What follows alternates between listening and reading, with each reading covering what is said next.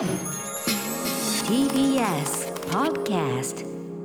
キニマンス塚本二木とみたらしかながお届けしています。明日のカレッジ。この時間は明日のカレッジが注目するあらゆる分野のチェンジメーカーをご紹介するネクスターズルーム。今日は沖縄県与那国島出身の俳優監督でクリエイターの東森愛香さんにリモートでご出演いただきました。東森さんこんばんは。よろしくお願いします。Hai, Uyanta utudanta sai warkaya. Ano ya doon ちまのまり東森の相方ないぶる。なんで言ってらっしゃるよ。はい。お願いしまですす固まっちゃった私え みたらしさんの適応力すごいですね えっと東森さんこんばんははじめましてはじめまして。今のが今のがもしかして与那国語ですか？はい、与那国語です。はい。あの差し支えなければちょっと何と言ったかあの東京語であのほ本土語で言っていただけますでしょうか？日はい、本語。今はそうですね。皆さん、えーお元気ですか？私は与那国島出身の東森愛香です。よろしくお願いします。といった一言挨拶させていただきました。ありがとうございました。至って普通のご挨拶をいただきました。はい、あの失礼します、えープロフィールのご紹介からまずさせていただきます。東森さんは1997年生まれ、沖縄県与那国島のご出身。えー京都京都造形芸術大学、まあ現在の京都芸術大学の映画学科俳優コースをご卒業されました。大学の卒業制作として初主演監督された映画「バチラヌン」がピアフィルムフェスティバル2021でグランプリを受賞。現在はこの与那国語を勉強しながら俳優として活動されています。えーまあ、今日はねその与那国島のことはもちろん与那国語についてもいろいろ聞かせてほしいんですけれどまずは、はい。あの東森さんがこう生まれて育った与那国島という場所についてちょっと、えー簡単なことを教えてもらえますか？はい、そうですね。私の故郷与那国島はあの日本の最西端一番西にある小さな小さな島でして、で一周約だいたい25、6キロ車で回れば、まあ、30分40分ではもう一周できてしまうような小さな島で、でだいたい今人口は1600人ぐらいですかね。いてでもう距離位置的には本当にすぐ隣に台湾がありまして、うん本当にすごく晴れた日にはあの与那国島から台湾が見える距離にあります。でうん同じこの八重山諸島石垣島だったり竹富西表とある八重山諸島の一つでもあるんですけどもその同じ八重山諸島の石垣島よりも台湾の方が近いんですね。うんはい、そういった位置に与那国はありましてで、まあ、与那国語といった独自の言語があったりまたは与那国馬という日本在来馬の一種の、まあ、少し、まあ、見た目も小さいんですけども穏やかででも力持ちな与那国馬がいたり自然あふれる島で育ちました。そこにはあの中学校を卒業されるまで住んでたというふうに伺っているんですけれどはい。あの与那国島で生まれ育ったその育っていた時は子供の頃から与那国語というのは結構日常的に使うものだったんでしょうか？そうですね。私が子供の時は全然与那国語を私自身使えなくて、はい。でも日常の中では私の祖父が、まあ、与那国語の母語話者ネイティブなので、与那国語で喋っていてで私の母がそれを聞いて日本語で返すような会話をうん日常の中では聞いていたんですけどもその次の世代の私は与那国語はそれを聞いてても理解することはできずに自分から学ぼうという姿勢も当時はなかったですね。うーんじゃあ基本的に日本語でそのあの地元の皆さんとの会話が、まあ、ほとんど成り立つっていう感じなんですか？そうですねもう単語もう単少しの単語単語は使ってましたけど会話はできなかったですね。うーんまあ、そんな与那国語で全て、えー撮影された映画「バチラヌン」えーこれはがピアフィルムフェスティバルでグランプリを取ったのが去年のことですけれど、まあ、はい初めて、えー主演監督そして、まあ、カメラ撮影美術編集にも携わったはいこの映画え初挑戦でグランプリってすごいですよね。うんいや私が一番びっくりしました。はいまあ、私もこのあのバチラヌン見させてもらったんですけれどありがとうございます。すごくこうあの最初はドキュメンタリーなのかなと思ってたんですよ、はいはいでも見始めたらドキュメンタリーのようなシーンもあるんだけれどかと思ったらすごくこうシュールでファンタジーのような、あのすごく幻想的とも言えるような表現がいくつもいくつもあの散らばめられていて。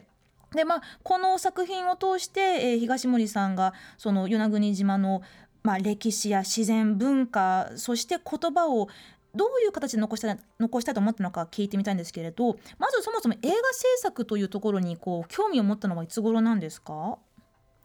そうですね。島に15歳までいてで高校進学は島の子どもたちはみんな島出て親元離れてで石垣島か沖縄本島の方に行くんですけども、うん。まあ、私もその一人で私の場合は石垣島の普通高校にスポーツ推薦で入ったんですけどもその時にまあ学校に行けない不登校の時期がありましてでその時に映画を見出したのがきっかけですね。それまでは与那国では映画に触れる機会、映画館もないし、はい。今みたいに配信も豊富じゃないしネット環境も悪かったので、うん。本当に映画に触れる機会がないまま育って島を出てで学校行かないようになって石垣島でレンタルビデオショップで DVD を借りるようになってから映画を見始めたのが私の映画の始まりですかね。はい。結構どっぷりハマったんですか、うん。レンタルビデオ屋さん通いに。そうですね。まあ学校行けないかったっていうのとあと、うんまあ、自分の逃げる場所というか現実逃避に近かったんですね映画を見るという行為が。でそれをしてるうちに、まあ、いつしかそれが自分の行きたい場所うんやりたいこと夢に変わってでそこからそうですね行動を起こせるようになっていきました。その時に見た映画はなんかこうどのような作品が印象に残ってますか？そうですね、まあ、邦画が多かったんですけど、まあうん、秘密とかあと霧島部活やめるってよとかなんかと当時の私はなんバッドエンドというか暗い映画明るい映画は見れなかったんですね、うんハッピーエンドものを。うんそれがなんだろう消化不良を起こすことで映画を見てそれによって映画を見終わってもその映画のことを考える時間が生まれることによって自分のことを考えずに済むっていうことを繰り返してました。うんなるほど。なんか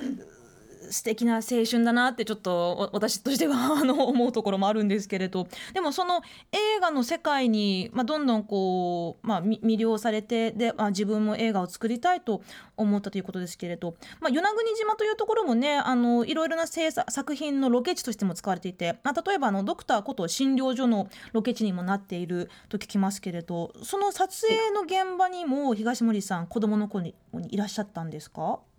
そうですね当時小学生ドラマの撮影の時は小学生ででドクターコトーの最後のシリーズの本当に最終話にちらっとだけ実は映ってます。あ、えー映ってるね。はいそこでの体験も大きな印象に残ったんですかね？そうですね初めて見るその撮影現場がドクターコトーだったし、うんそれでいてなんかすごいスタッフの皆さんもそれこそあの主演の吉岡秀隆さんもすごく優しくて、はいはい。あの時に撮影が終わった後に全然撮影で使ってないのにあの雪を降らしてくれたんですよ。へえ。与那国に雪なんて降らないんですけど、ねえそれどうやったかっていうとなんか小さい多分あれ泡だったと思うんですけどあ泡みたいなのをすごい上から降らして雪みたいにしてくれてすごいみんな子供たち楽しい楽しんで遊んでましたね。あ、いいなあ。なんか映画の魔法って感じがしますね。そうですね。でそこからまあその高校時代ちょっと学校に通えない時期を経て、まあ、大学に進学されるんですけれど、まあ京都の芸大っていうね、まあ、なかなか濃い場所に進学されたわけですけれどカルチャーショックとかあったんじゃないですか？そうですね。京都の芸大、まあ、映画学科に入ってでその自分がまあ沖縄出身与那国出身ということをこう、まあ、自己紹介の時に言うんですけどそしたら与那国どこって言われたり。でやっぱり沖縄って言ったらその沖縄弁を喋ってって言われてお沖縄弁？うん。いやうちの口も自分は喋れない喋れないんですよ。ー、うん、あの沖縄本島の言葉なのでだから私はあ、まあ、与那国出身で与那国語をまあ勉強しているっていうことを4年間常々こう発信してましたね。うーん。はい、なんかそのねい一応同じ日本という国なのになんかそこがどこにあるか知らないとかうん。あとどこにこう、まあ、属している文化なのかということも、まあ、あんまり知られてないということは、まあ、決して気持ちのいいことではないと思うんですけれどでもその与那国語を、まあ、大きくなってからこう勉強し始めてで映画を作ったこの「バチラヌン」っていうこのタイトルはどういう意味なんでしょはい、このバチラヌーンはですね、与那国語で忘れないという意味があります。うはい。バチラヌうバチラヌン。それはあの何を忘れないというメッセージが込められてるんですか？そうですね、このバチラヌーンという映画自体が本当に私自身の分身のような内臓のような存在で、とても個人的な映画だと私完成した時は思ってたんですよ。うんだからこれが人にどう受け止められるか見られるかっていうのはとっても怖かったんですけど、はい実際こう皆さんに見てもらったらまあ好き嫌いはそれは映画なので分かれますけどでも与那国に初めて触れたとか与那国語の存在を知ることができた島に行ってみたいとか与那国を題材にしてるけど自分の故郷と重ねてみたりとか、うんとても個人的な映画だと思ってたものがすごく普遍性をもたらすことができる映画だったんだなっていうのを映画を見てもらってから見た人に気づかされました。はい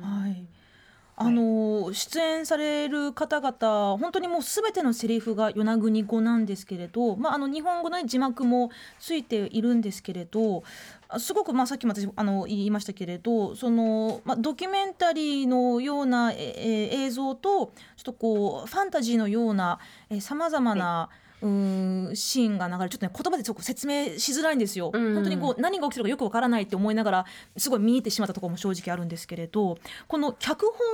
本を書くにあたっていろんな方々の、えー協力も必要だったんでしょうか？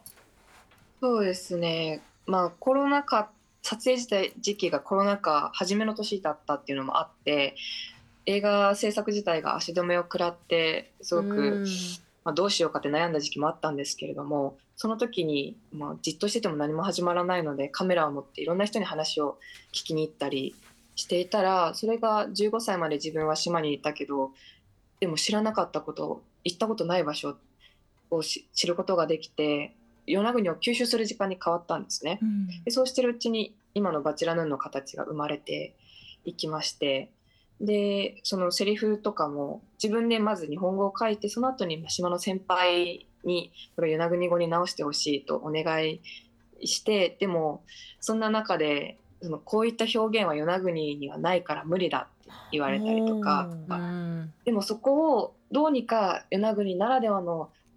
表現使い回しでやっていくことがきっと多分この先言葉を残していくことにつながるだろうし何だったかなそう。おじいおばあに話を聞いた一人の方にもう昔こう自分たちは自分の島言葉を使ってはいけないあの学校教育の中で日本語を使いなさいといった、はい。そういった時期時代があったのに今になってがあの方言を残しましょう教えて今になってが言うかって言われてうん。返す言葉がなかったですうね。ん。その東森さんのような、まあ、その孫世代が今になって与那国語をちゃんと教えてほしい守りたいって言ってるんだけれどやっぱりその年配の方々そのまあ与那国語を禁止された世代の方々にとっては複雑な思いが今でも残っているんですね。うんまあすごい教えてって言ったら教えてはくれるんですけどでも多分中にはその習っても今与那国語を習得しても意味がないよってこうおっしゃる方もいますね。ううんん外で結局使えないし与那国でしか使えないしそれだったらなんか英語勉強しなさいってこうい言われたりとかあいろいろありますね。うんーそれでも東森さんにとって与那国語というのは大切なもので守らなければならないものというふうに考えてるんでしょうか？そうですね。やっぱり自分の自分たちのアイデンティティの一つだと思いますし言葉が消滅することによってこの与那国島のアイデンティティが一つ欠けることになる。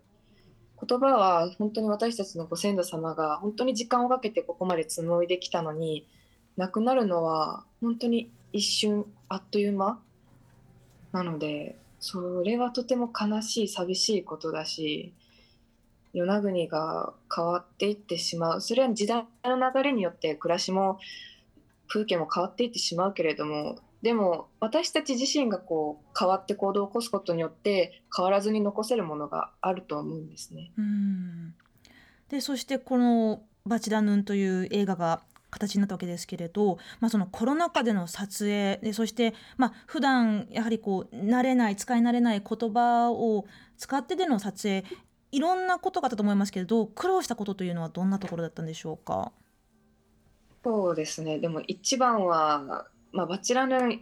企画書の段階では与那国でオールロケの長編フィクション映画を撮る予定だったんですよ。うんそれがまあコロナになったことによってまず仲間たちが島に来ることができない。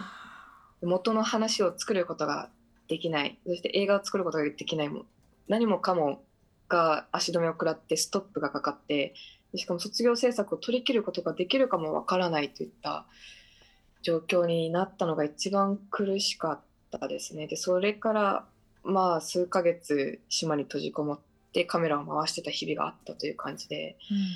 でも全部こういろいろ初めてだったのでもうそうですね。与那国でも一人でカメラを回したり三脚を置いて自分でこうボタンを押して走って戻ってきて確認してもう一回走ってみたいな撮り方をしたりやってましたね。うん。まあでもその苦労もあって、うん。まあ、このねあのフィルムフェスティバルでグランプリを取られてで、まあ、このあ私自身もそうなんですけどこの作品を通してあ与那国語っていうものがそもそもあるんだっていうね、うん。もうそこから あの知らされることも多かったんですけれど、まあ、先ほどもおっしゃってたその、まあ、年配の方々がおっしゃってるその島の外では通じない言葉だし与那国語より英語を勉強しなさいという言われるところもあるという思いますけれど私たちのようにその与那国出身でも全然ない人たちでも与那国語を少しなんだろうなこう知りたいっていう気持ちもちょっとやっぱり作品を通して芽生えるところもあると思うんですよね。そうい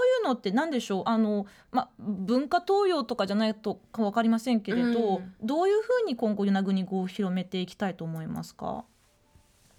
でも私は全然その興味関心を持ってくださることは嬉しいですしでその与那国語を学ぼうっていう方が出てきてくれたら私は全然ウェルカムですけどね。でもまあやっぱり言葉ってこう使うことによって話すことによって自分のものにできていくじゃないですか。うん。でもこう使っていく使ってるうちに本当にネイティブの方からそのつ使い方は違うってこう叱られる時もたまにはやっぱりあるっちゃああるんですけども はい。でもやっぱり言葉の覚えたてって本当にもう赤ちゃんみたいな子供みたいなものだから、まあ、叱られてでもあの使うことが使う機会を増やすことが大事ですし、うん。うん、与那国語を今後もこういろいろ発信していきたいと思いますね。うん。あの東森さんあのインスタでもねあのうん。与那国語を簡単な単語を教える動画とかも上げてらっしゃるんですけどちょっとこう時間が迫ってくる中なんですけれどちょっと最後に何か簡単な与那国語の言葉とかちょっとフレーズなんかここで教えてもらえないでしょうか？フレーズ、まあ、一番簡単でよく使える「アラーグフガラサユ。アラーグフガラサユ」はい。アラーグフルガサユ「アラーグフガラサユ。フガラサユ。フガラサユ。どういう意味ですか？本当にありがとうございます」という。うー。ん。ああアラーグフガラサユちょっとこれあの覚えるのがちょっと時間かかりそうだけどすごいあの 不思議な響きがなんか素敵ですよらね。うんうんアラーグ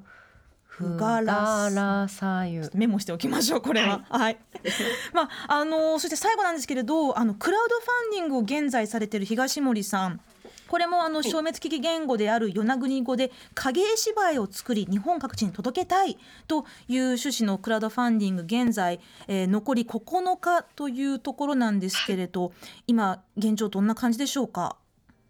そうですね。こちら年末に横浜で影絵芝居をするんですけどもこちらはですね与那国町と台湾の花蓮市が姉妹都市締結40周年記念タイアップ事業ということで影絵芝居「ゲイオ」「クジラに生きる」と書いて「ゲイオ」なんですけどもこのお話は、まあ、10年前に台湾で原作が生まれてで今回その日本語とそして与那国語と台湾語に訳しまして3つの言葉のバージョンであの今回横浜で12月に上演いたします。素敵ねこの芸謡をですね今年だけに限らず来年以降も各地で上演をあの続けたいと思っておりましてそれがなぜかというのもこの芸謡を演じこの上演することで、まあ、言葉を未来につないでいくことのできる一つの術だと